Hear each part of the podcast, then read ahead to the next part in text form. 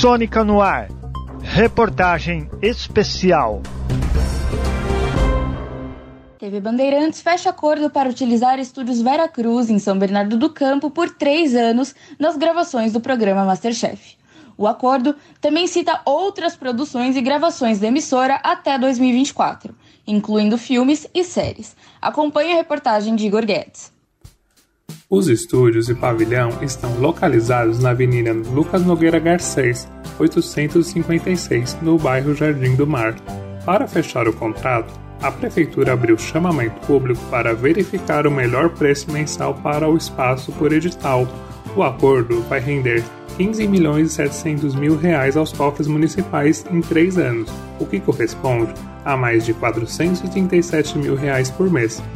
O pavilhão Veracruz e os estúdios têm uma importância significativa na história do cinema e audiovisual nacional, e a retomada dessas produções vai ajudar milhões de empresas, artistas, produtores e ao município. O prefeito Orlando Morano comenta como isso tem relevância na vida da cidade e sobre a nova administração do espaço. Os estúdios Veracruz completou 72 anos recentemente é um patrimônio da indústria cinematográfica brasileira.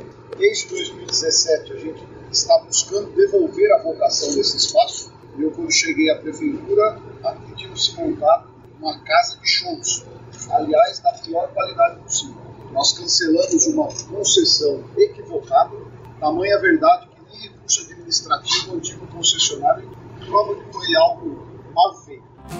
O espaço foi criado em 1949 por Franco Zampari e Titílio Matarazzo, em uma antiga granja do município de São Bernardo do Campo.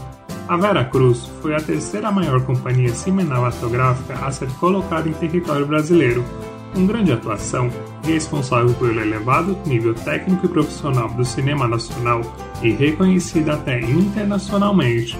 Entre os filmes de destaque produziu Caissara, Primeira da Cia, Sim a Moça e Cangaceiro.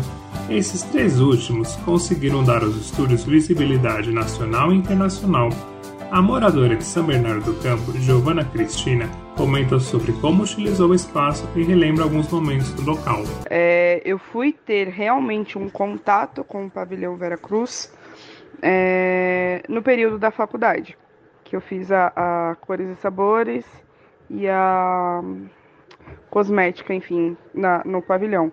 Foi a partir desse momento que eu comecei a ter contato com o pavilhão Veracruz e, e ter conhecimento do que realmente era. E eu fui saber histórias, enfim, né?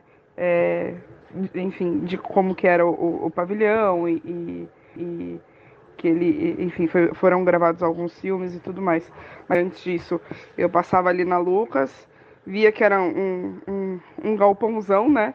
Após diversas crises, e passando de mão em mão para terceiros, suas atividades foram encerradas em 1972. O local foi tombado em 1987 devido ao seu valor como espaço e referência de memória artística e cultural da região do ABC e do estado de São Paulo. Em 2017, a prefeitura investiu na revitalização das instalações e conseguiu colocar o Veracruz na agenda de eventos. Em 2018, o estúdio e pavilhão receberam 12 eventos diferentes, além de ações da própria administração. Roberta Poliani, assessora de comunicação da empresa 9 Gigas Networks, comentou sobre a importância do espaço e os eventos que realizou no pavilhão. Então, sobre é, a história assim, do pavilhão Veracruz, a importância que ele teve é, para arte, cultura, é, eu acho que o pavilhão ele foi de grande importância né, para o cinema nacional, para as produções artísticas culturais dessa época, né? E acredito que ele poderia ser uma referência hoje, né?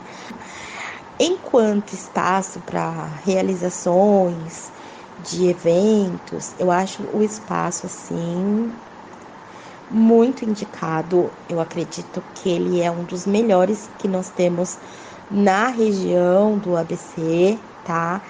É, que consiga atender aí esse nicho, né, de, das empresas em, em realizações de eventos, eu, assim, do ABC. principalmente é, falando por experiência própria, quando a gente passou a realizar alguns eventos. Então, nós tínhamos ali um pavilhão de 6 mil metros quadrados, né? Pavilhão A e B, onde a gente distribuiu todas essas exposições nesses dois espaços, né? E todo o backstage também do evento ficou centralizado ali. É, assim, é indiscutível a experiência que se tem em fazer um evento nesse espaço histórico e de grande importância. É sensacional. A nossa experiência enquanto profissional. As produções para a TV foi outra conquista para os estúdios. Diversos realities, quadros de cultura e entretenimento foram produzidos. The Wall, com o apresentador Luciano Huck da Rede Globo, Canta Comigo com Rodrigo Faro da TV Record e The Four também com a Record. Além disso, alguns países latinos também realizaram produções por aqui. A retomada dos pavilhões já havia contribuído para os negócios locais, comércio, serviços e principalmente produtoras em busca de um espaço para a gravação, e com o audiovisual a demanda tende a só crescer. Essa reportagem teve locução e edição de Igor Guedes, apresentação de Luísa Lima, trabalhos técnicos de Almir Dias e orientação da professora Filomena Saleme.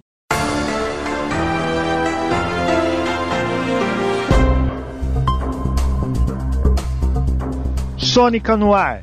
Reportagem especial.